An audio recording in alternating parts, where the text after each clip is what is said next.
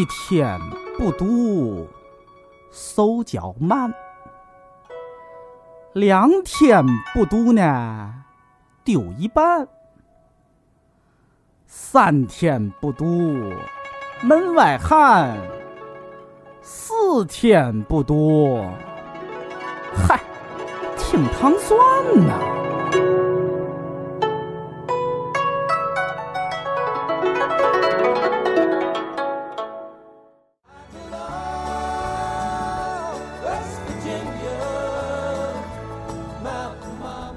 大家好，我们今天是糖蒜广播第一个直播的栏目，我们是糖蒜夜话。呃，对，大家把音量开大一点，如果觉得声儿小的话。嗯，今天我们的主题是看到点儿了。其实不应该老看这个、那个、这个，会影响那个。我来看你，你来说。会影响那个，但是你中间就会插进去很多那个，嗯，呃，忽然就是说，哎，怎么怎么的那种。我其实特别不习惯这种。这样，我说的时候你看，你说的时候我看。然后对，是是可以。那我就不不在中间打断你啊。对，就说完一趴以后，然后再看看有没有什么值得提一下的。对对对。好，那就那就开始吧。我们这次其实想做一个类似于那种，呃，因为我们好久也没有做。嗯，分享类的节目了，就是比如说呃看的书和电影剧啊什么的，好久没做这个了。然后我看有一些听众也一直呼吁我们要要书单啊，或者要要电影、要美剧啊什么的。正好我们就趁这次直播的机会把这个做一下，就是最近我们近期我们的一些嗯收获吧。嗯嗯，其实也没有什么可分享的，嗯。我觉得我这边没有什么可分享的，因为近期呢，呃，上次直播的时候也说了，一直在出差，然后，嗯，出差呢就是会每天都特别累，然后回到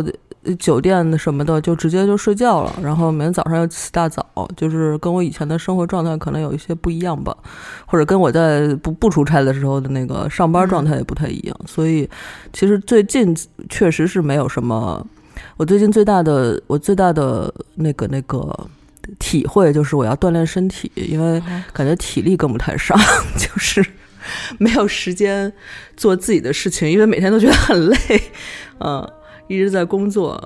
然后很羡慕那种那个就是很忙的工作，然后还能自己再去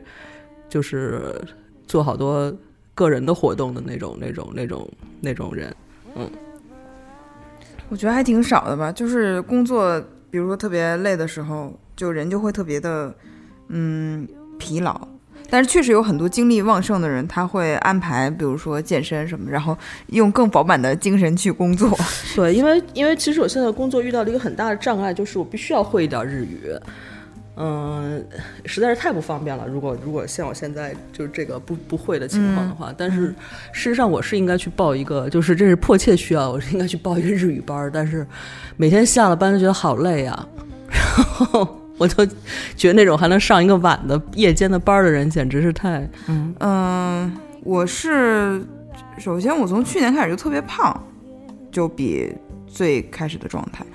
嗯。然后一直就想减肥，但是一直都没有时间，或者说就可能坚持了两个礼拜，然后又有工作什么，就很一下。我是觉得，如果想健身的话，一定要有充足的时间。就是如果我没有充足的时间，我是做不了这个事情。那如果你很累的情况下，你还会去见吗？就是，呃，只要我有时间，我就可以；但是我没有时间，我就不行。就是事实上是，呃，越累越不想去，但是越不想去的话，就是越累，就是你的体力就越。就你不锻炼的话，体力就跟不上。我觉得也可以睡觉，对，就是睡，但是睡觉好像并不能，就只是说恢复了暂时的体力，但是你长久的体能提升是没有没有什么用的，好像。嗯，好了，那那我们也勉强分享一下吧。你。你不那对，特别勉强，嗯，然后那个最近我觉得可以，如果我我分享的话，我觉得可以。其实见缝插针，还是看了一个一个书，嗯，但这个书呢，就是非常非常非常薄，只有一百多页吧，嗯，然后这本书的名字叫《画出来的真言》，这本书不是一个新书啊，就是一个呃，但这本书其实，在呃艺术类的图书里面是比较有名的一个画出来的真言是哪两个字？呃，真言它有两种译法。这个书呢，其实在呃早早年间，我估计九十年代就已经被引入到呃港台了。嗯嗯。然后那时候他们出的那个书我见过，还是那个竖排的，哦，然后繁体竖排。然后它里边的时候，它那个书名写的是，呃，真画出来的真言，那真言两个字是真正的真和呃言语的言。嗯。但是现在后来一四年的时候，一四一五年吧，我记不太清楚了，就是国内引进了这个这个书，嗯。然后呃楚尘啊啊嗯出的，然后他们他们在引进的时候翻译成简体的时候，就把它改成那个那个真了。就是那个那个、啊爱的那个真言。对对对对对嗯。对真言，但其实它英文名字叫 Painted World，就是画出来的 World，就是啊世界就是不是不是 Word，啊啊是。是 word，就是那个那个字儿词对对对嗯。对。然后，然后这本书呢，其这个这个作者叫叫叫伍尔夫汤姆伍尔夫吧，然后他呢是一个挺有名的一个记者，嗯，他他呃，我看了一下他的介绍，他其实是创他在当时那个他的年代创造了就咱们现在比较都比较熟知的那种就是呃文学性的报道，也就是说纪实文学，嗯就是他把新闻的那种写作方式，就是把他那个文学性加强了。也就是说，之前可能都不是，他是五十大概五十年代吧左右，然后在在在美国比较呃著名的一个记者。然后他是他他创造的那个流派叫叫什么新新闻写作，也就是说，画出来的真言对，也就是说，他用了另外一种就是更加文学性的方手段来进行新闻的写作，也就是咱们后来熟熟知的那种纪实文学的写法。嗯，然后，但是他这本书呢，其实是当时他对一个美国的一个艺术圈的一个观察，然后他 记录了，因为之前其实很多。就是可能不是这个行业的从业者或者爱好者的朋友都会跟我说，比如说呃现代艺术、当代艺术看不懂啊什么什么的。这个我觉得其实，呃，我每次给出的解释就是说，这个东西是可以被训练出来的。就你因为没没在没接触这个东西，你没没经过这种所谓的训练，所以你就你就你就确实是看不明白。但是呢，就是这种训练呢，其实这是我觉得是一个好听的说法。然后，如果他的这本书的角度来说呢，其实这种训练就是一种被叙述出来的文学理论，呃，不是说错了，艺术理论，嗯，然后，但是他这整本书其实就是。呃，在批判或者讽刺吧，就是这个艺术理艺术理论和这个呃潮流文化，这上流社会对这个整个当代艺术的一个控制。啊，嗯就有点解构的那个感觉，是吧？对，然后他就是说，呃，本身就是当代艺术、现代艺术其实是跳脱了就是艺术的那种文学性的，也就是说，之前早早期的艺术都是用来比如说描绘一个什么东西，或者一个人或者一个场景什么，它是带一种文学性的一种艺术。但是呢，当代艺术、现代艺术出现之后呢，就是大家有一种就是非常流行的观点，就是那个就现在的艺术应该应该为艺术而艺术嘛，嗯啊，就是呃形式感啊，比如线条啊，就回归到形式感、线条、色彩这种东西上来，就艺术本身上来，而不再不再应该去呃强调它这个文学性。但是呢，这本书的那个那个就是其实相当于这个剖析吧，然后最后就他的结论就是说，其实现在的艺术仍然是被一种文学的东西在控制。就是被一种叙述的东西在控制，也就是文，也就是艺术理论、艺术史和艺术理论，对。然后里边就提到了很多呃著名的，现在看起来著呃特别著名的一些那个艺术家艺术家，对，嗯。甚至是有一些就他体面里面其实批批判那个什么劳森伯格什么这这样的艺术家，这一劳劳森伯格其实对中国艺术。中国当代艺术影响非常大，就当时当年八五年的时候做了一个劳森伯格的展在国内，然后直接影响了后来的呃那个那个叫什么八五新潮，嗯。就是中国的那个当代艺术的兴起，所以很多很多那个时期的艺术家都很中国艺术家都非常推崇这个这位美国艺术家，嗯，但是其实他在里面就一直在在批判这个东西啊，我看他还写到波洛克在未成名前行为放荡，当众撒尿，是吗？哦对，对就是他讲了好多这种，呃，他这个八卦还是还是不嗯。多的，但是他就是因为因为要批判这些人嘛，所以他就说他，比如这些人，他其实是在一种，呃，就被几个当时所谓的就是这在艺术圈比较有话语权的人，呃，笼罩之下的整个艺术圈，就是可能是要为了迎合他们的呃对艺术的阐释和对呃当代艺术的理解，然后来做自己作品的上的一些调整，包括这个调整不光是作品本身的调整，也包括了这个人的穿着呀，这个范儿啊什么的，就整体这这是一个一个系统的一一系列的东西啊，然后呃。对，反正就是基本上就是一个整篇文章那个呃，我没看过英文的版本，但中文的版本也看起来就是那他那个翻译的风格也是非常的，就是黑就是对对对对黑色幽默戏？戏谑的那种感觉啊。因为我看他在豆瓣上的评论基本上是两种吧，一种就是觉得他特别逗，就是毒舌呀，然后嗯那个可以当成另一种看当代艺术的角度吧。嗯然后还有一个人说说。那个历史证明了他的观点是站不住脚的。然后他这本书出来的时候，被艺术界讽刺为一个六岁小孩看毛片儿的感觉。嗯然后，但是就是大家是觉得，我看了很多豆瓣的评论，都觉得它是一个就是很有意思的，就是一本很有趣的书。对对对，而且这本书，呃，后来才发现它其实还是很，呃，虽然可能就是有不同的观点吧，就对这本书的内容，但是呢，它呃一直在被再版，嗯，直到零几年的时候还在美国又出了新的版本，嗯嗯然后到一几年的时候被就是大陆引进的，嗯，嗯然后而且后来我才我后来又发现说这本书其实影响了我中国一个非常重要的一个画家，就是刘晓东，哦，嗯是吗？然后呃，基本上可以算就是他他自己口中的是对他影响最大的一本那个。呃，关于当代艺术的论述了，这也就是他为什么我我觉得就是因为他可能看了这本书，所以他没有选择画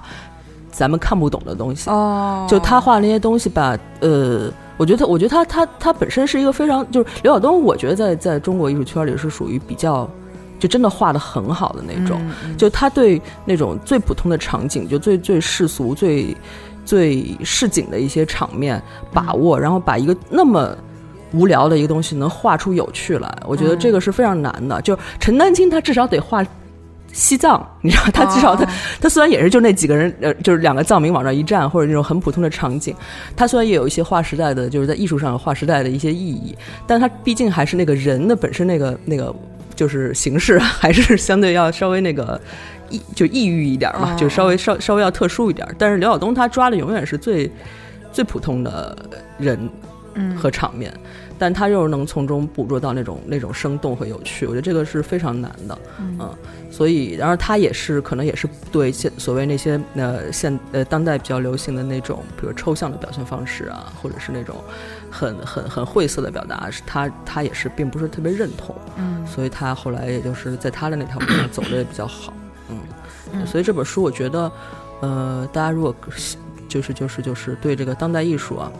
有些或者有些嗤之以鼻吧，因为有时候就是就是经常会有就是大家觉得这是什么玩意儿那种啊。但我觉得如果你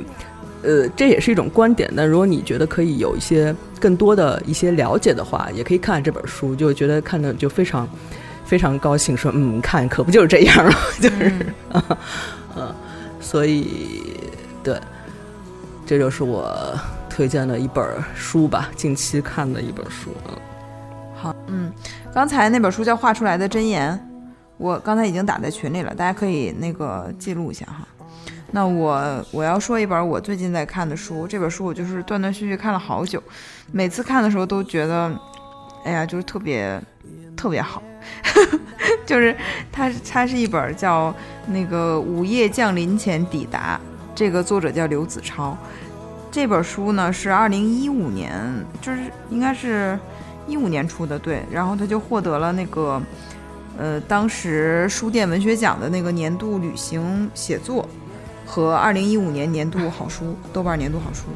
嗯，他其实讲的就是他两次出行，一次是春天还是夏天，一次是冬天，然后走的都是中欧这些国家。嗯然后这个作者的背景，因为他长期在一些比如说 GQ 啊，然后嗯还有什么的媒体供稿，所以他整个写作风格是那种比较知识分子式的。嗯嗯，他讲的他这几个旅行里面，其实并没有特别的逛那些这些国家的景点，而是每到一个地方，基本上都会，嗯，比如说看到什么就想到了一个历史上发生的事情，然后嗯他又。嗯、进行了一些自己的联想，包括他读过的书里面的东西，然后再观察当地人的一些状态。所以我是觉得是一本，就是你看他的那个书，就特别像是在看这个地方的一个呃文化历史的这样一个文本，就嗯并。并不仅仅是说啊哪好玩儿怎么玩儿什么的啊、然后 印象比较深刻呢是它里面，比如说他去德国，嗯、德累斯顿，嗯、不是，嗯、啊是德累斯顿，对，去德累斯顿的时候呢，他就讲到那个，他提到二战的时候快结束的时候，其实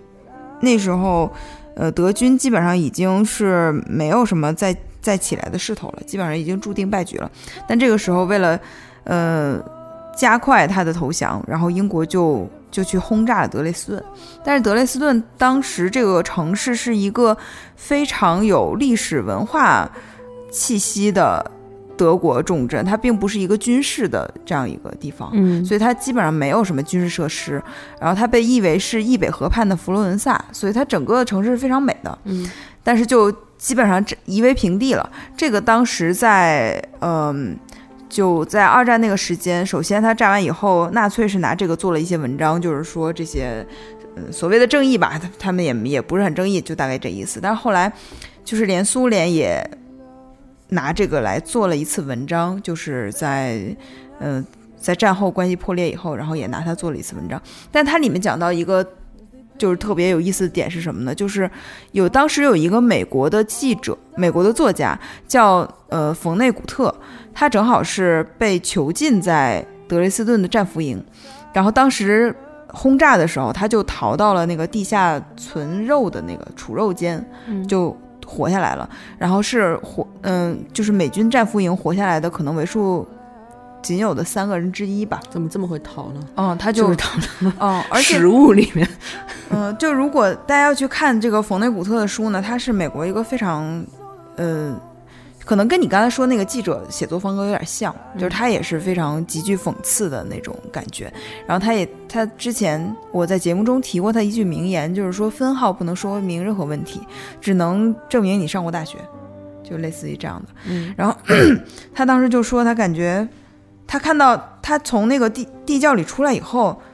就看到整个的城市全部夷为平地，就是全是废墟了，那些灿烂的巴洛克式的建筑全都没有了。然后他第一反应他就笑了，嗯就就人，我觉得人在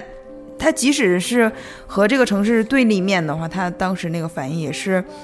我觉得是作为一种人类的无力和荒诞感吧，就一下就起来了。然后 它里面还讲到说，比如说他在布拉格，那个布拉格就是大家如果对捷克这个国家有点了解的话，就知道它所有重要的建筑都叫查理，比如说查理大桥或者查理什么什么什么。然后它这个最著名的这个大桥就是查理大桥。然后在呃几年前，LV 想把查理大桥封闭，然后做一场秀，请来什么麦当娜呀什么的，但是遭到了整个布拉格市民的强烈反对。反对的理由是，历史上查理大桥只封闭了两次，一次是纳粹德国进军，还有一次是苏联的坦克开过来嗯封锁了查理大桥。所以他们觉得，就是比如说作为自由的捷克啊或者布拉格什么的，不能允许这种封闭大桥的行为。嗯就是还挺酷的。然后这是他他在文本中会讲到的这些历史的事件，因为我本身是对这种，就是比如说在某一个历史拐点下，然后某一个人的这种命运，呃。出现了一些交叉点的这这类事情，我本身就特别感兴趣，嗯所以他这本书就会在这些方面激发我极大的那种就是共鸣和兴奋点，就是我看他的每每一页都是，就是这种感觉，就特别兴奋啊。然后它里面还讲到了很多，比如说他会，他基本上就是采取那种呃，比如说会，他会随机的住在一些小的旅店，或者随机的走到一些呃当地人会喝酒的小酒馆或者咖啡馆什么的，跟当地人进行一个聊天儿。然后他当时讲到他在布拉格进了一个酒馆，然后就看到了一个中年男人带着两个非常漂亮的姑娘走进来，嗯、他们喝酒。喝酒呢，这时候他又来了一个特别漂亮的年轻姑娘，然后他们互相还拥抱、接吻什么的，然后他就觉得，他说这到底是个什么情况？然后对方也发现他了，就问他他是哪儿来的，他就说我是那个中国人。他们就邀请他一块儿那个喝酒，然后才知道这是一个爸爸和三个女儿。嗯嗯，然后他们就讲到，其实他爸爸这个爸爸应该有个四五十岁吧，就说他在年轻的时候其实是特别想学英语，呃，准备去移民澳大利亚的，就是他们当时有一些移民美国和移民澳大利亚，就移民英语国家的这种风潮。但是他当时因为一些原因就没有成型，所以他就留在了布拉格。但是他的女儿呢，就有一个是曾经在伦敦上学，然后在伦敦工作过一段时间，后来又回到布拉格。就是他当时就，呃，他在聊天的时候，他就感觉到这个，比如说这个国家曾经一代人他的梦想，然后第二代人去实现，或者是又回到这个怎么怎么样，然后他们嗯之间就、就聊天。因为我是觉得很少有游客能真的像他这样去做一个短暂的做一个当地人。嗯因为很多人旅行就是去打卡景点呀，然后去打卡那些呃网红的饭店、咖啡馆啊。我是觉得这样做完全没有问题，但是像他这样，我就会觉得特别的佩服，因为我觉得是我做不到的。嗯，嗯我我其实没有去过捷克，但是我去认识两个就是捷克人，嗯然后是在瑞士认识的，然后他们就特别热情。我觉得他们这个民族的性格，当然我不知道他们是不是能代表他们的一个典型性格，嗯但我觉得他们的性格就是很很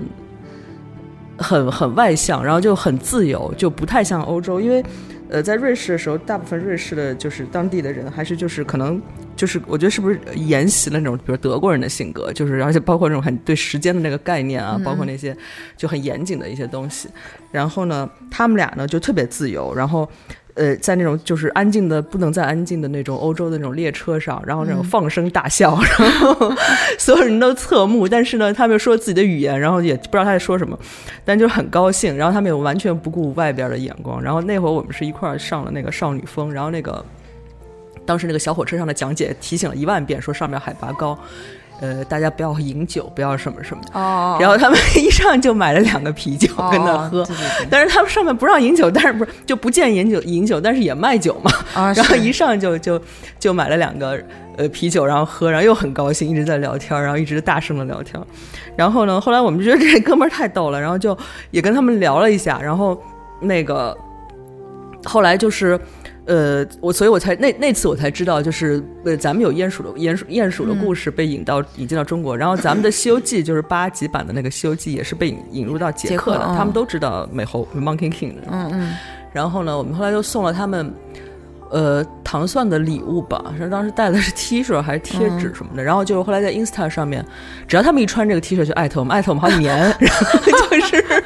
就很热情，你知道吗？然后这个感觉，这个这个这个这个这个纽带就就是就能一直这样维持住，就是感觉他们是那种那种感情很很充沛的那种那种那种性格。因为我之前在节目里讲过，就我特别喜欢捷克一个作家叫赫拉巴尔，就大家其实，在整个中文地区，大家知道的最有名的捷克作家应该是米兰昆德拉，嗯但是呢，米兰昆德拉其实一直是拿法语在写作，所以嗯他包括米兰米兰昆德拉自己，然后包括捷克人都认为赫拉巴尔是更捷克的捷克作家。然后他在那个《过于喧嚣的孤独》里面，他就讲，就是讲了一个那个。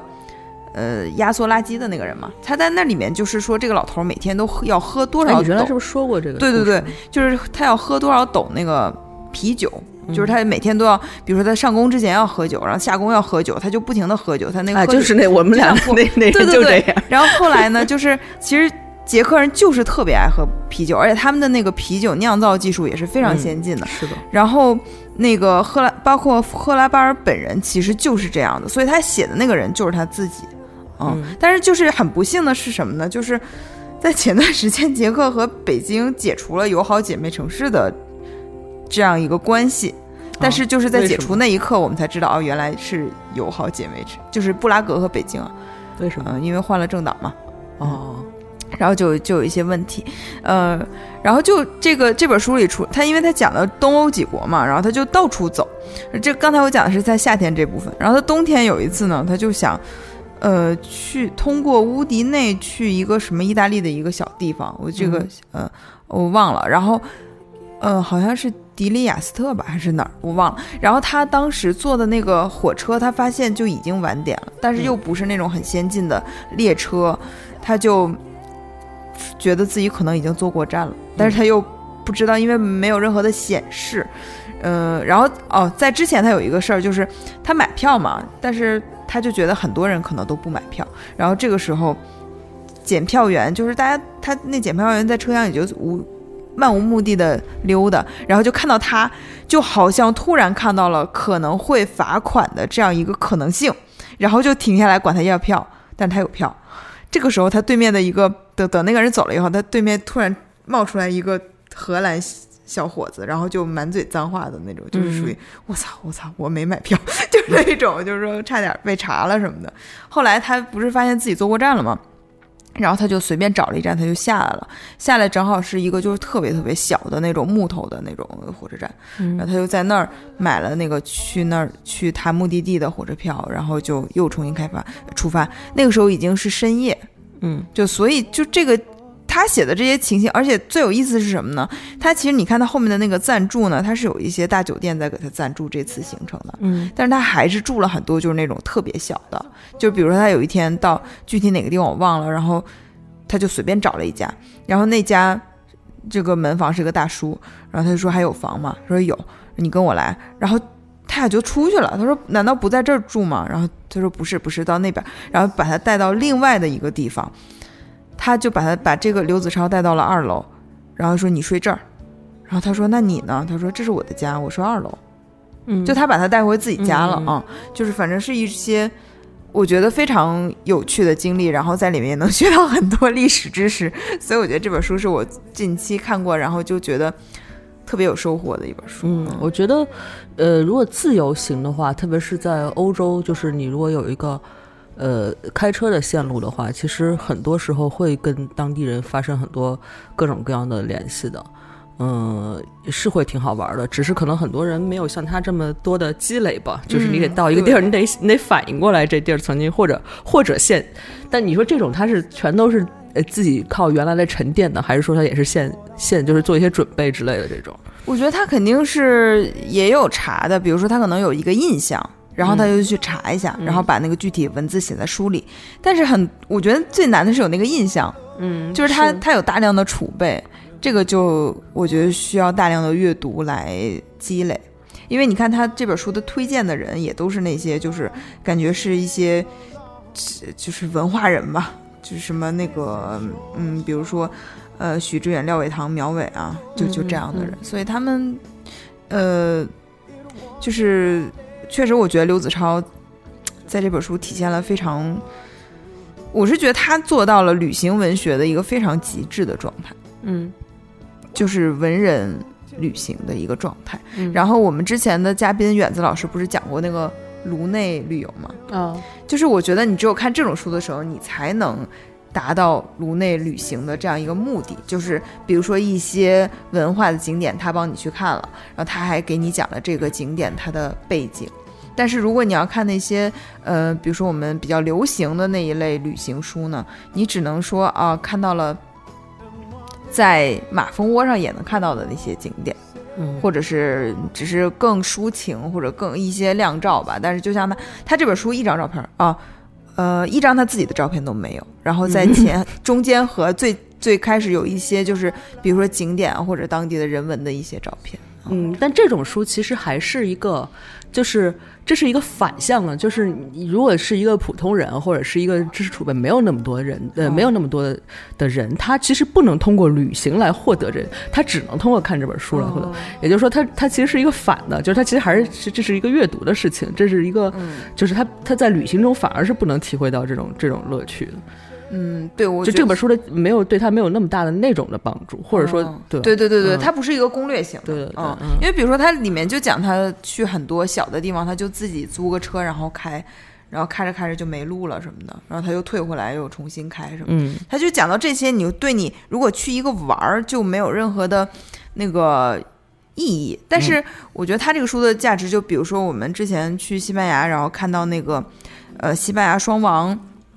他统治下的一些呃建筑建筑啊或者什么，然后你回来就可能会查一些这些历史，嗯，他的故事啊，包括去之前可能要查一下这些，就就会觉得特别好，嗯，就是一种对我来说就是。嗯，非常有养养分的书，还是很喜欢学习的那种类型。对，因为历史它是一个特别有趣的东西，就是因为我最近吧，因为我原来不是就是看小说特别多嘛，但是我现在这几年也就是有意识的去看一些非虚构，因为你去看这些非虚构的东西，包括历史啊和其他纪实性的东西，你就会嗯，就是更深刻的理解一些东西吧，理解这个。世界是怎么运行的？嗯，对我也不爱看小说。其实我就是，我觉得我我就是在那个就是在初中学阶段，就是疯狂的看了一阵儿当时流行的，包括米兰昆德拉，包括那个村上春树啊，什么就这一系的一大堆的。那会儿好像不不看这个就无法说自己是文艺青年，是吧？对，呃，但后来我就慢慢的就对这些没有那么强烈的兴趣了，因为我发现好像呃。就是我我认知或者了解这个世界的途径，如果从阅读上来说的话，就无法通过小说来获获得。哦，嗯，有些人也许看一个故事，他也能体会到一些。对，我一会儿再讲一个。对，然后我我就是在故事这种故事中，或者在别人的故事中，就在就我会有那种就是先入为主，就是我觉得这个东西本来就是你虚构出来的。嗯。当你可能 base 在一些自己的经历啊，或者是别人的，不管是怎么怎么怎么那什么，我就先天的就有有一种不信任感，就觉得这是一个为了呃呃形成一个好的故事而而设定的一个东西。对。有一种这样，当然，比如小说里面，它有很多作者也是揉揉着自己的那些呃态度、观点什么在里面的，这些还是会有的。但是，就后来我觉得不如直接看那个。哦，你这个就特别像之前大橘子跟我说过一个，他是觉得小说理解还要隔着一层，嗯，他就直接想看那一层。对对，因为我们之前那个，就接下来我要再说一本书啊，就是之前因为我是这样的，我我。嗯，我这中间有一个月没有工作嘛，然后就看了好多书。后来上班以后就太忙了，然后忙到我就觉得我每天眼睛都瞎了。但是在这种情况下，我就下班以后就不想看任何的电子屏幕，所以我还是会选择看书。就反而我这最近看书比我在那个就是清闲工作的时候看的还多。嗯，然后我就想起那个之前我们录独眼那期节目的时候，独眼老师不是说。说我最近在看《失明症漫记》和《复明症漫记》，挺好玩的，嗯，然后我就因为我家一直都有这本书，但我没看，然后我就我就拿来看，我说，看我说这什么这怎么是好玩？这简直是我看过最可怕的书了，就是它它是一个反乌托邦小说，嗯，讲的是突然有一个人在开车的时候眼睛就瞎了，就是他也不是瞎，他就是眼睛被一层白色的。雾给蒙住了，什么也看不见了。然后呢，他就说我瞎了。呃，就有一个人送他回家，然后这个人在送他回家以后，发现他瞎了嘛，就去偷了他们家东西。后来这个人呃偷了他的车，就是他他的车不是在楼下停着嘛，反正他开不走了。然后这个人就开走了，开走以后他也瞎了，就是慢。然后他们那个人都去了，第一个瞎的人呢就去了一个眼科诊所。就那个当时眼科诊所有几个人在看看等待看病，然后当天第二天这个眼科医生也看不见了，嗯，这个时候他就明白这是其实是一个在蔓延的，就像瘟疫一样的东西，他就给那个这个医生就给卫生部打了一个电话，就是啊好像是给他老师还是卫生部，就是向上面通报了这个情况，但是这个时候呢，上层做的决定是说把这些已经眼盲的人和。接触过他们的，不是说可能是传染嘛？就接触过这些人都集中在一个地方，把他们关起来。嗯，为了控制这个疫情，就是集中处理嘛。然后，但是这个医生瞎的时候呢，他被送到这个车上的时候，他的妻子说我也看不见了，就跟他一块儿走了。但其实从始至终，只有这个女人是没有瞎的。嗯，就是他们去了以后，就是分成已经瞎的人和接触过瞎的人，他们两个阵营。然后那个。这个病房就就就就像监狱一样，就是不断的转移嘛，就是会瞎。然后他们这个地方还有军队在把守什么的。这个事情一开始就是一些盲人怎么学会生活。然后他，我我是觉得可怕在哪儿呢？就是有的书你只能凭借自己的想象，然后你去想象一些事情。但这个里面它有特别直观的，它能直接链接到你生活经验。比如说人瞎了以后呢，又没有人管。它就会变得很脏。啊，对，比如说你不知道这个地方是厕所或者什么，你就会直接你就觉得应该是这儿了，然后你就可能就蹲下来就上厕所了。嗯但是那个地方可能别人一进来一下就踩到了。嗯就是类似于这样，然后他就会描写这些人变得多脏，然后这个味道是怎么样的，你就特别直观的，因为你这个东西不是说你纯就是你想象不到的，是你生活中是你可以努力一下就想象到了。然后这个事情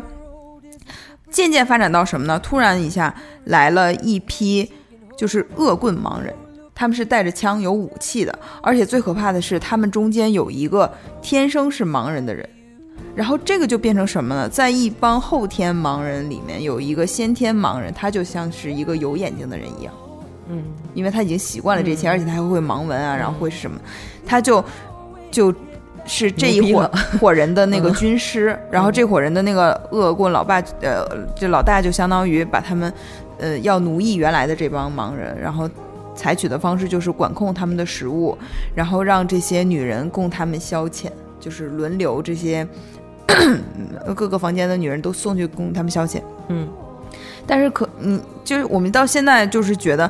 很多盲人就已经接受自己的命运，但是那个医生的妻子她还是能看到所有这一切，然后她知道谁有枪，谁是那个呃天生眼盲的人，就是现在、除了她丈夫和几个最亲密的人。没有人知道她能看见，然后后来她就相当于带领大家把那个恶棍给杀了，然后他们就放了一把火，烧了。这个时候他们就觉得，呃，就是为什么军队都不来过来镇压自己呢？然后发现其实外面已经没有军队了，就是军队的人也在不断的眼瞎。然后他们就冲出这个监狱以后，发现全国的人都失明了，然后这个社社会完全变成了就是。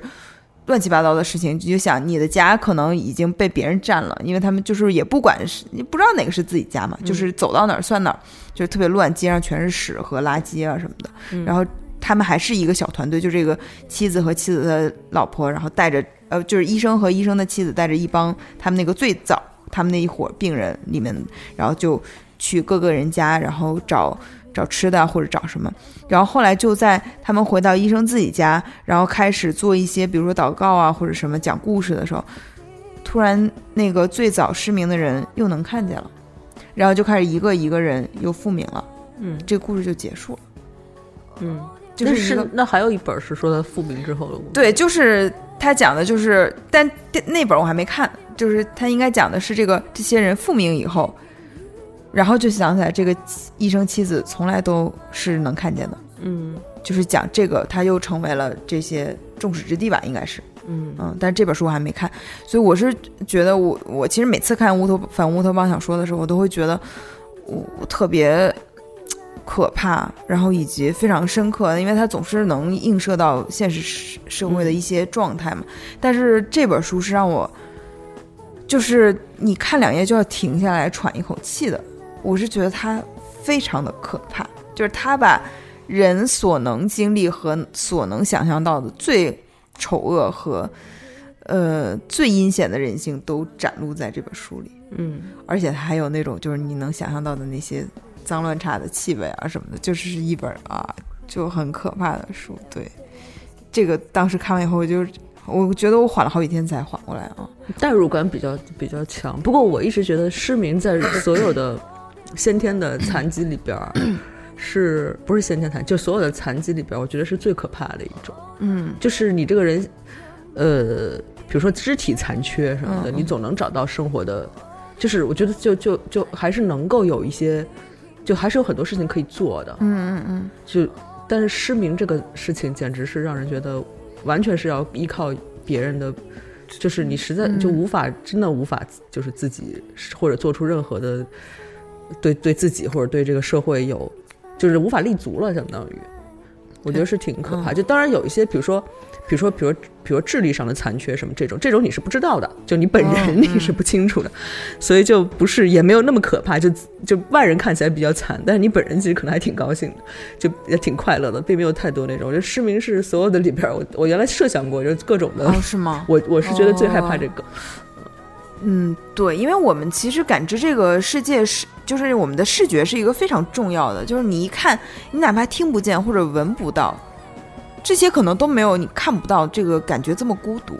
对就是你现你就是永远都在黑暗里面，对，这个状态就。而且失明，一旦失明，你能选择的，比如能呃立足社会的，比如工作，就特别特别少。哦，嗯，不过就是像先天盲，他还是可以通过一些训练嘛，去去你只能去适应这个社会嘛。但是他这个讲的是最可怕，就是人最可怕就是你一下就看不见了，嗯，然后不知原因，然后你还在好像还是个传染，你也不知道什么时候这个厄运就会降临在自己身上。嗯所以就是一个这样的小说，嗯，这个小说是呃葡萄牙著名作家，我又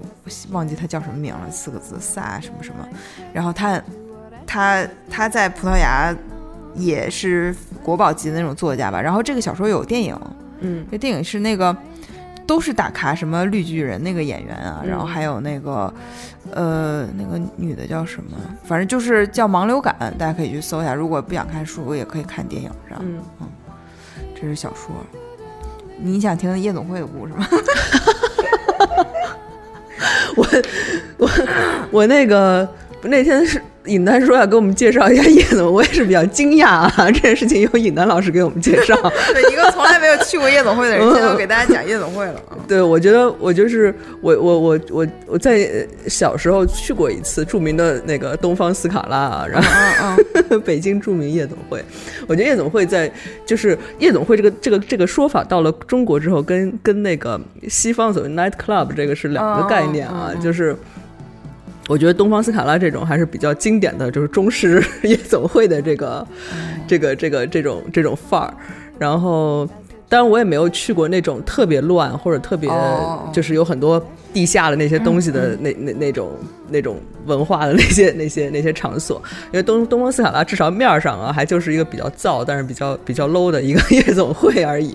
嗯，所以尹丹老师有没有什么特别的跟我们说一下？我我我在这个我现在新工作呢，它其实那个我的工作内容就是找一些就是比如说作家或者是经历非常独特，然后能写作的人过来到我们网站上开专栏，然后来写。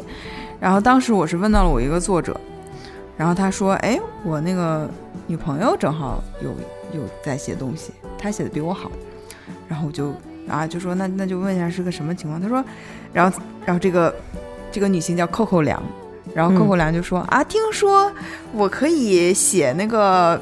黄赌毒了。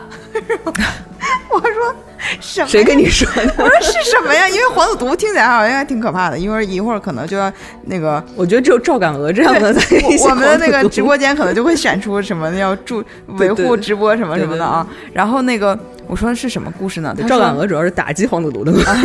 然后他就给我发了一个文档，我就看了一下。这个这个姑娘呢，她其实是中国非常知名的那个，就是旅行文学的先，就是潮流的先驱者。然后他之前写过一本书叫《辞职去旅行》，嗯嗯，听就是她说过的，，嗯。然后他当时大学毕业，他是中山大学毕业嘛，然后大家都在找工作。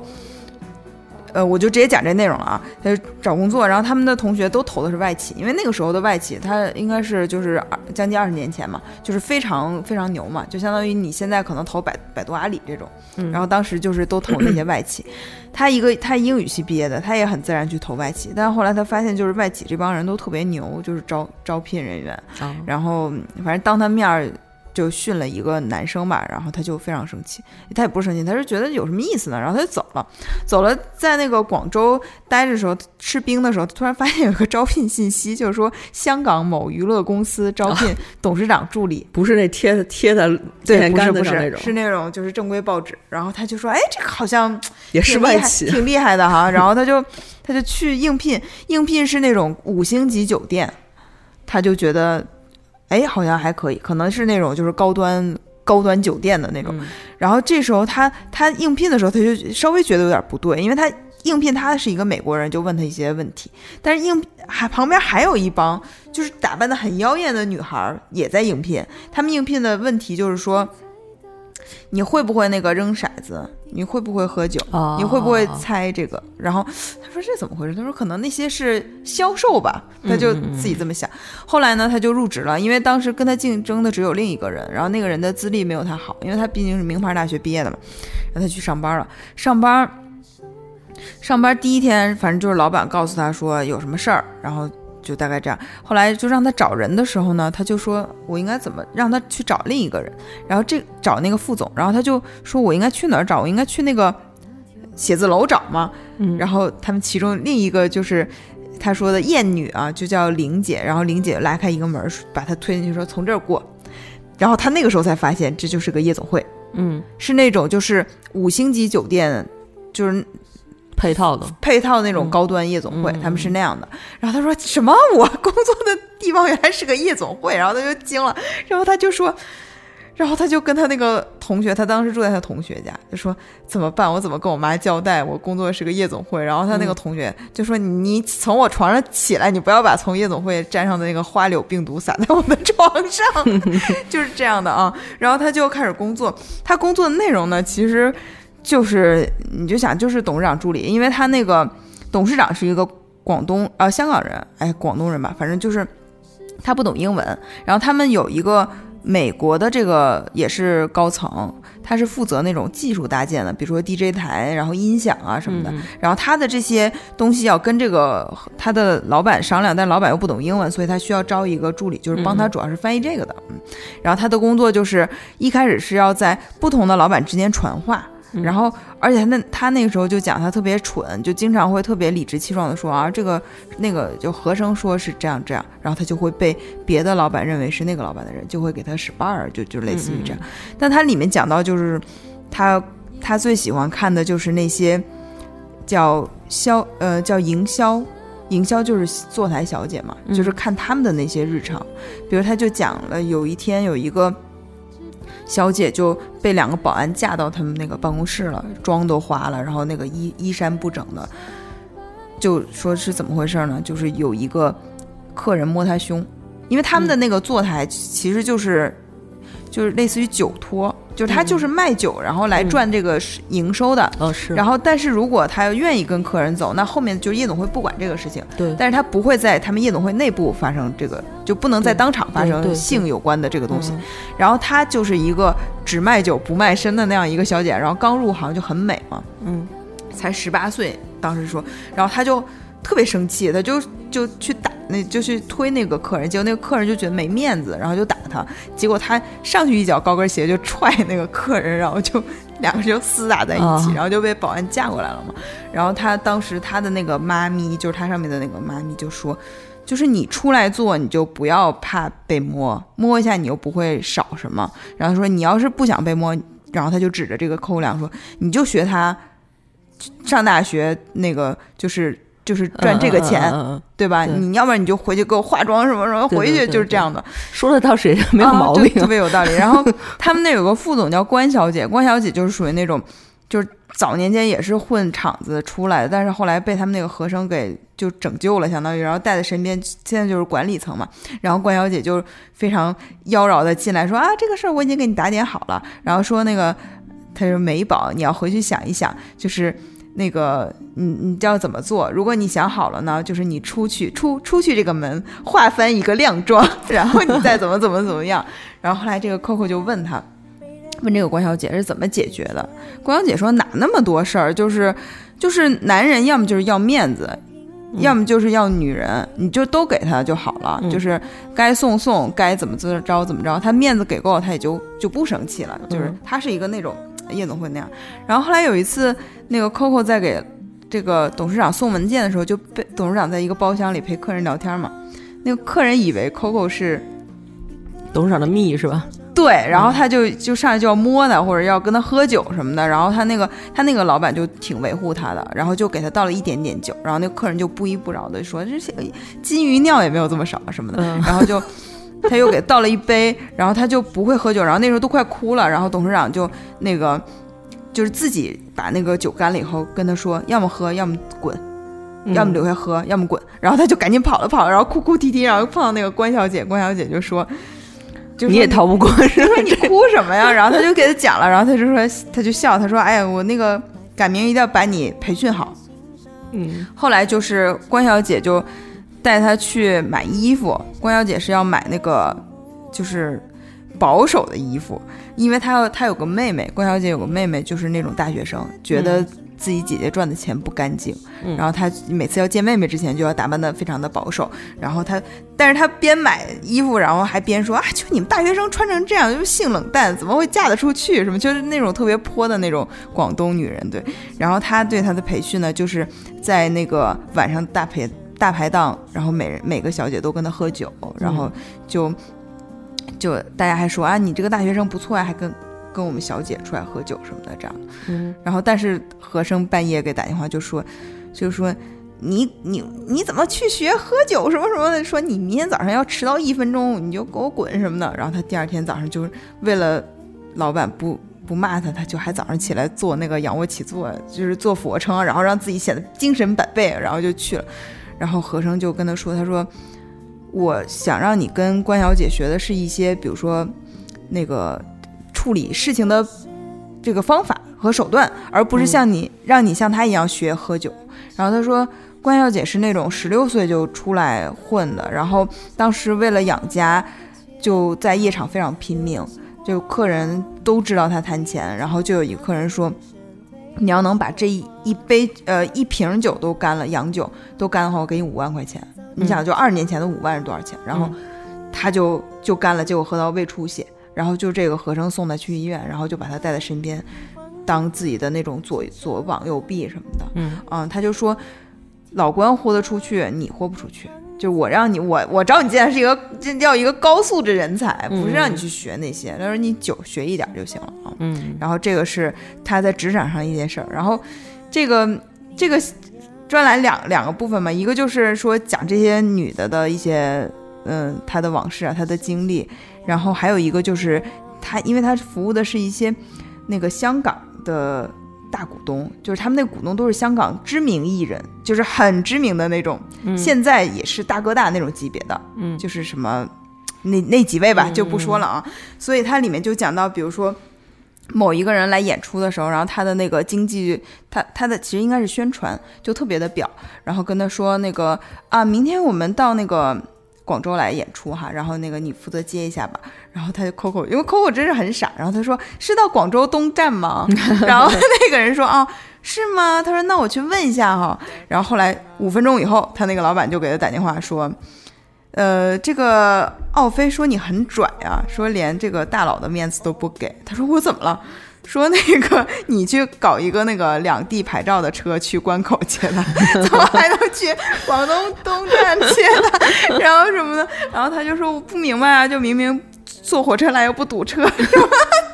就是类似这样的事儿。反正这个奥飞还给他挖了很多坑，比如说他当时订房订了三间，那个明星一间，然后那个四个工作人员两两，就是男男男女女各一间，然后就被奥飞变成了每个人一间，然后他把自己还提到了那个行政楼层，他说他不能住二十二层以下，要不然他那个会，就是说他算命的给他看过会方他。后来那个说他们夜夜总会的那个财务总监是个大姐，是那种特别像国企财务的那种大姐，然后后来就找他，他说那个。你这个超标了，说我们公司都有那个艺人的那个住宿标准的，为什么你这个就超了这么多？然后你这个钱只能你自己赔。然后他说，但是 Coco 就说这个奥飞说他只能住在二十二层以上，然后这个财务就说说他就是欺就是欺负你嘛，他最最狡猾了，说之前住在对面的那个什么友谊宾馆也没看他就死了呀，什么就就类似于这样。后来他罚了这个钱。第二天，那个他的老板又把他这个钱现金还给他了，就是说，嗯、就是说我当时让你做决定，然后你做的这个决定，然后财务罚你钱没问题，因为是他的工作，但是我先要按照我的规矩把这个钱还给你，就相当于是，就是奖励你自己做决定的这样一个呃奖励吧，就是这样啊、嗯。然后这个就是他，所以他这个老板其实是一个感觉，嗯，很好的那种人，然后。但是里面的那些，嗯，女性的故事就是比较跟我们平时想的其实差不多。但感觉他这个还是可能时间比较久远，他这个五星级酒店的这种呃，不管是什么 lounge bar 什么的，还是还还是带了一些就是中国特色的那种东西。就是现在一般就是五就是就是呃五星的酒店，就是国际那种连锁的，一般的那个底下的那个 lounge 都不会是对对对这个性质。对对对，而且后来我他们后来也关了这个。对，然后后来我发现我我后来就是机缘巧合吧，认识了一个北京。呃，其实北京好多就 club 里边正规的 club 啊，就是 DJ 放音乐跳舞的那种，里边也有公关，哦，他们叫公关。但是这种公关呢，其实我我我机缘巧合认识了一位呢，他我觉得是可以说是公关界的翘楚，就是、啊就是他他最厉害的一点是在于他根本就不好看，哦，他完全没有人想睡他，就是、嗯这能不能出？那个就是就是就是所有人都是因为他喜欢跟他玩儿，哦，才跟他就才来这个店。他是个有趣的灵魂是吗？对对对，就是所有人都好喜欢他，然后甚至于就是所有的就是北京几个大的店都在挖他，因为他去哪儿人去哪儿，哦而且并没有人想对他的那个，当然酒是要喝的，哦，也胃出血，就是。哦但这没有办法，人过来就是消费嘛，他他的工作也就是为了给这个这些 club 带来就是收益嘛，吧？对对对他肯定得卖，就是得让客人尽量的能够玩的高兴且多消费，嗯对，这是他工作的内容。但是他就是从来就不没有这种困扰，就是。呃，说有人想占他的便宜啊，或者什么，而且大家都很喜欢他，同时对他没有非分之想。哦，那我觉得这个难得的，对，但是他后来也是因为就是实在是因为喝酒喝的太多了，就是年纪也上去了，，嗯然后后来就住院了，胃胃胃穿孔什么的，然后后来可能慢慢也就隐退了吧，因为这毕竟也不能是一个 长久的工作嘛，哦呃，但是就是说，我觉得就是有有大概有这么我知道了，大概就是呃有有这么一两位吧，是是嗯。是是是这个这个感觉的，哦。我觉得如果做到他们这个境界，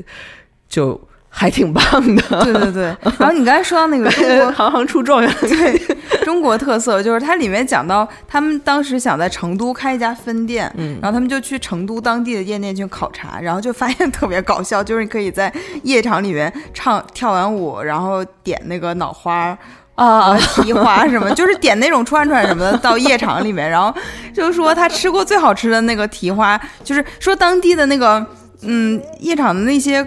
喊起来的那个劲儿也是就是特别本土的，就是会喊什么。什么妹妹你摇啊摇，哥哥好大条，就是 类似这样的。然后他说他当时就是在这种声浪中吃到了特别好吃的蹄花，然后当时他就说我一定不能干这种，我不能像去成都什么的，就这样。因为我有个朋友，他是他是呃开了一个那个 club 嘛，然后他就是后来发现半夜的时候，他就联就联手了一个卖串儿的，就路边那种脏串儿。然后呢，他稍微不能让那个人直接进来，因为他那个店整个定位还是比较高端。然后他就把那个串儿拿那个锡纸，就铝箔纸稍微包一下，哦然后让自己的服务员拿那种托盘儿给送进来，然后卖巨贵，就是人家这一把可能二十吧，他可能瞬间卖到一百。但是你想在他们店里面消费人就是一百块钱就也不算什么。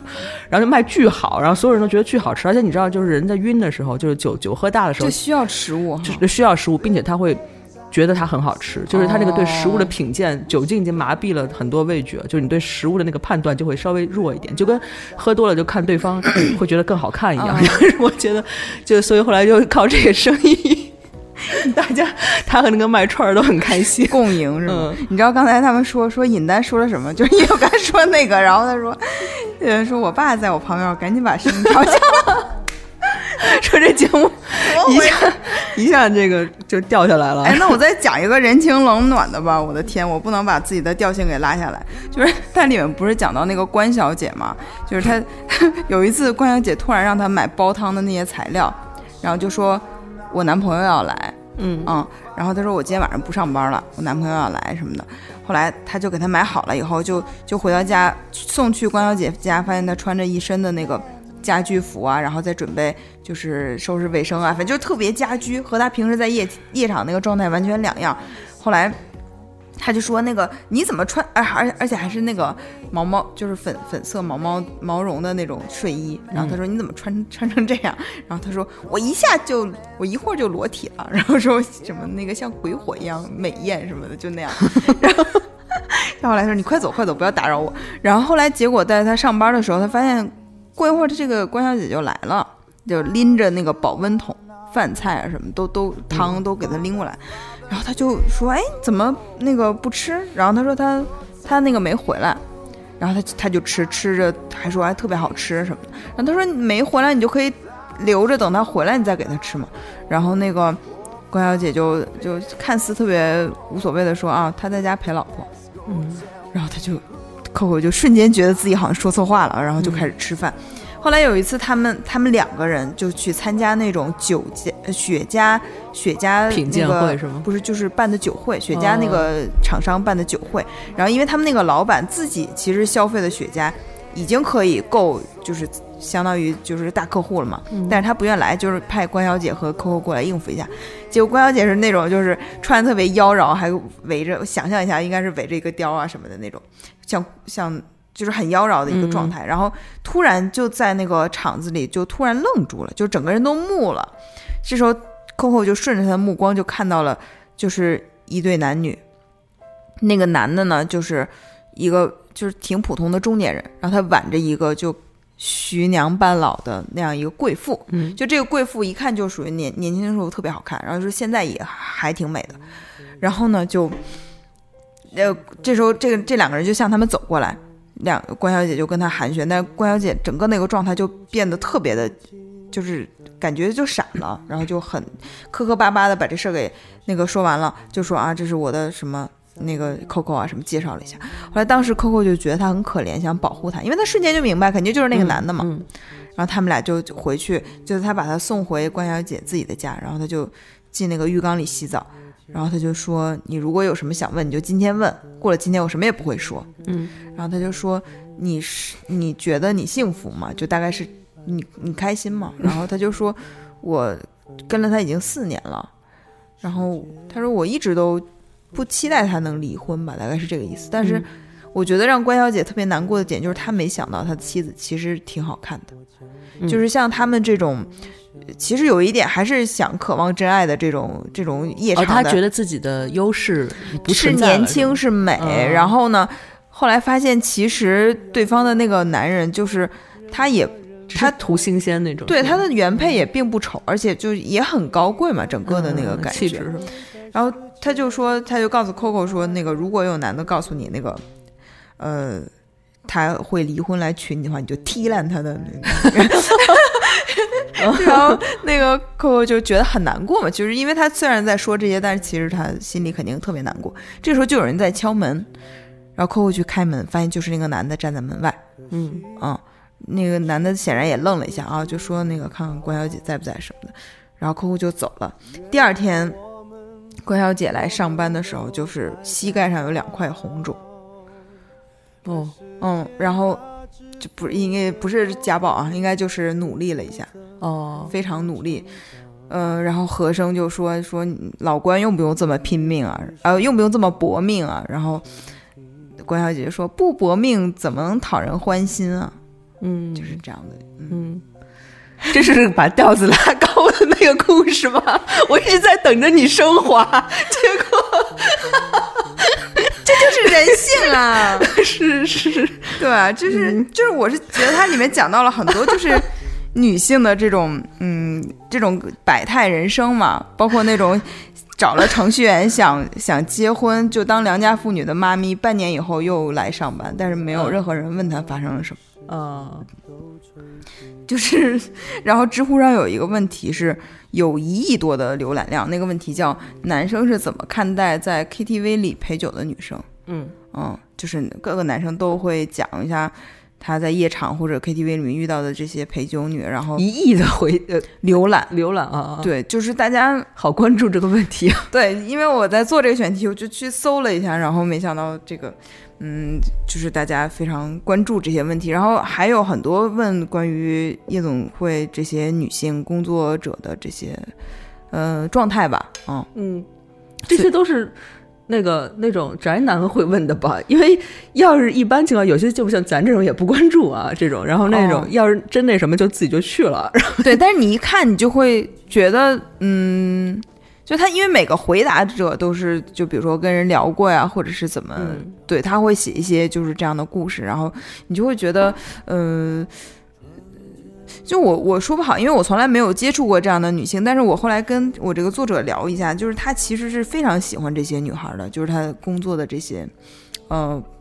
所谓他的同事吧，呃，就是关小姐啊，然后还有他底下的那些营销，他就觉得他们身上有很多。嗯、女性闪光的那原始的那种闪光点，我其实接触过这样的人，因为小的时候就是还出去玩的时候，就是我记得有一次特别那个什么，就是在一个那个夜店里，当然是在家啊，就不是在北京啊。然后就是可能模式更像你刚才说的广东那种。哦，然后呢，当时我是到早了，其实，然后呢，大概在那儿就坐坐那儿呢，就等朋友嘛。然后，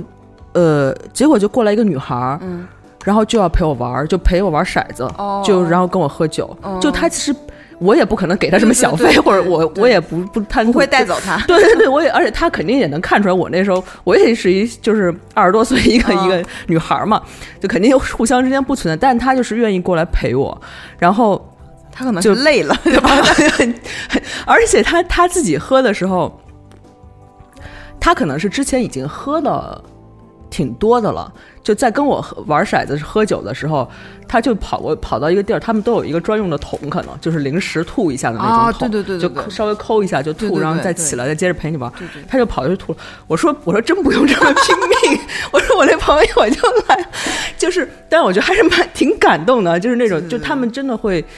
呃，怕就你就一个人就在那个里边很、哦。很冷被就冷落，就不认识谁啊，或者就等人，就是很很很孤单的那个状态，就还是真的会忙里偷闲的过来跟你对互动一下。所以我觉得他们其实我可能也是会有，就是人是很多面的，我也不能说这件事情就判断他们是一个彻底善良、嗯嗯嗯或者是一个什么样的人，但我觉得就是在某一个时刻，就是都是有一些让人做出很感动的一些点，就很温暖的一些。因为它里面也讲到说，这些女孩其实挺不容易，就是为了赚钱嘛。然后好多人确实就像你说的，比如说她可能九点已经喝了第一轮，然后就会去那个卫生间抠一下嗓子眼儿，然后嗯吐完以后，然后他们他们吐完以后还得把妆都补好，不能出来乱七八糟的。所以他们出来就是笑，就是马上脸上就堆好了笑容，然后妆什么的都特别好。然后，但是他说他后来呃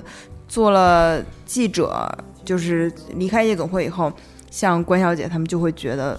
就自己跟他不是一个阶层的嘛，所以就主动切断了联系。就没有联系。我是觉得他当时跟我说这些的时候，还是有一点点失落的。嗯，就我也觉得他讲述的那些，就是，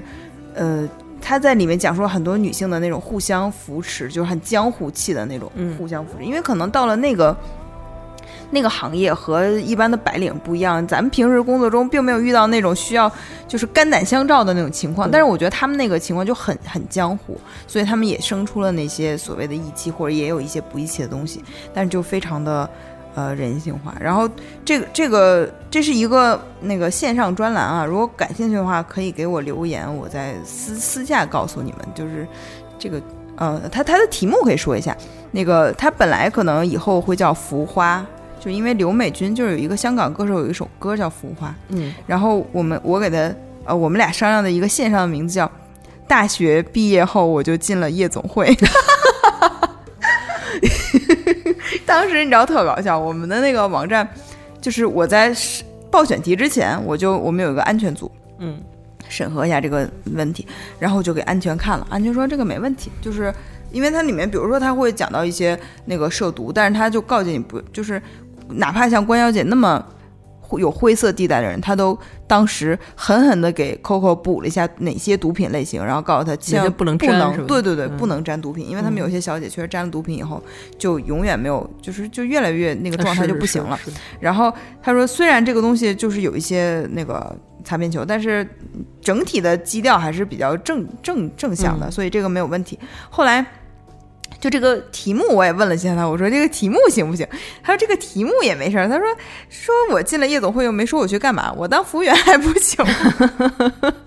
对，夜总会也有那个扫地的什么的对，对对，里面也有，你看也有财务大姐嘛，对对就特别严肃的那种，人也是个公司。然后它里面最逗的是，就说因为 Coco 进来了，他不是一个那个大学生嘛，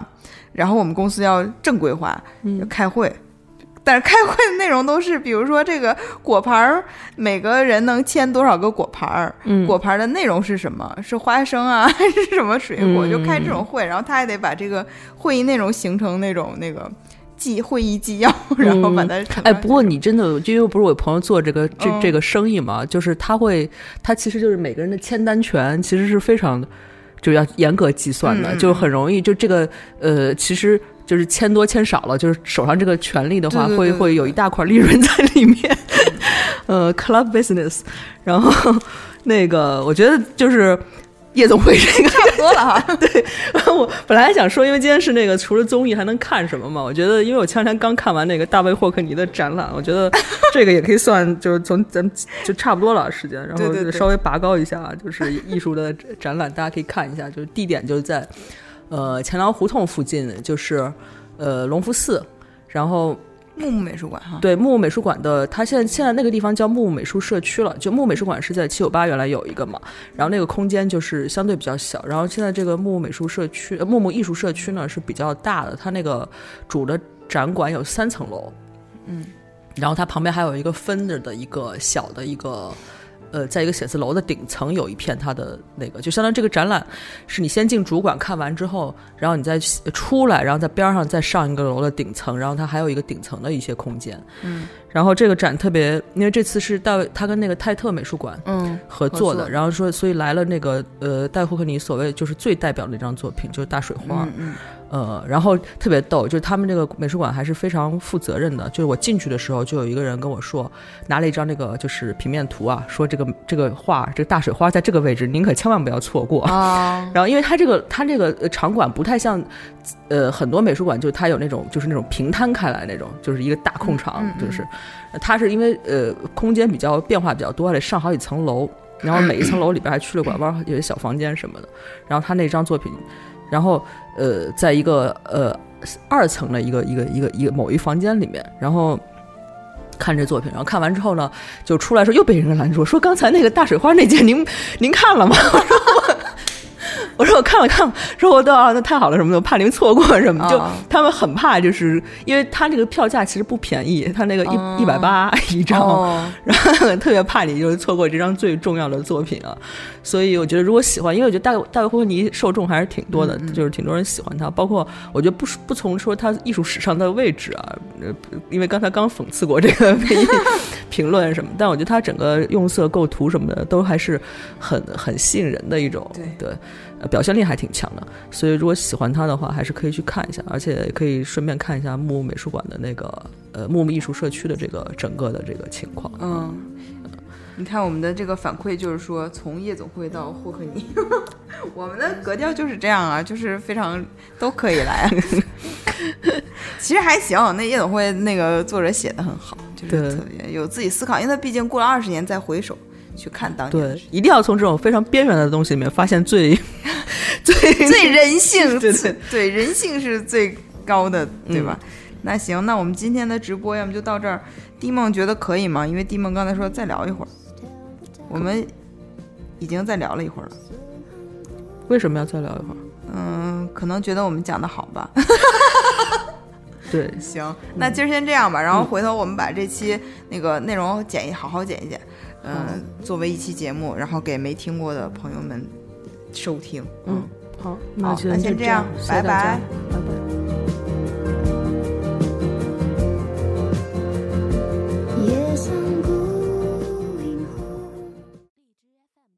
更多节目，下载荔枝 FM 收听。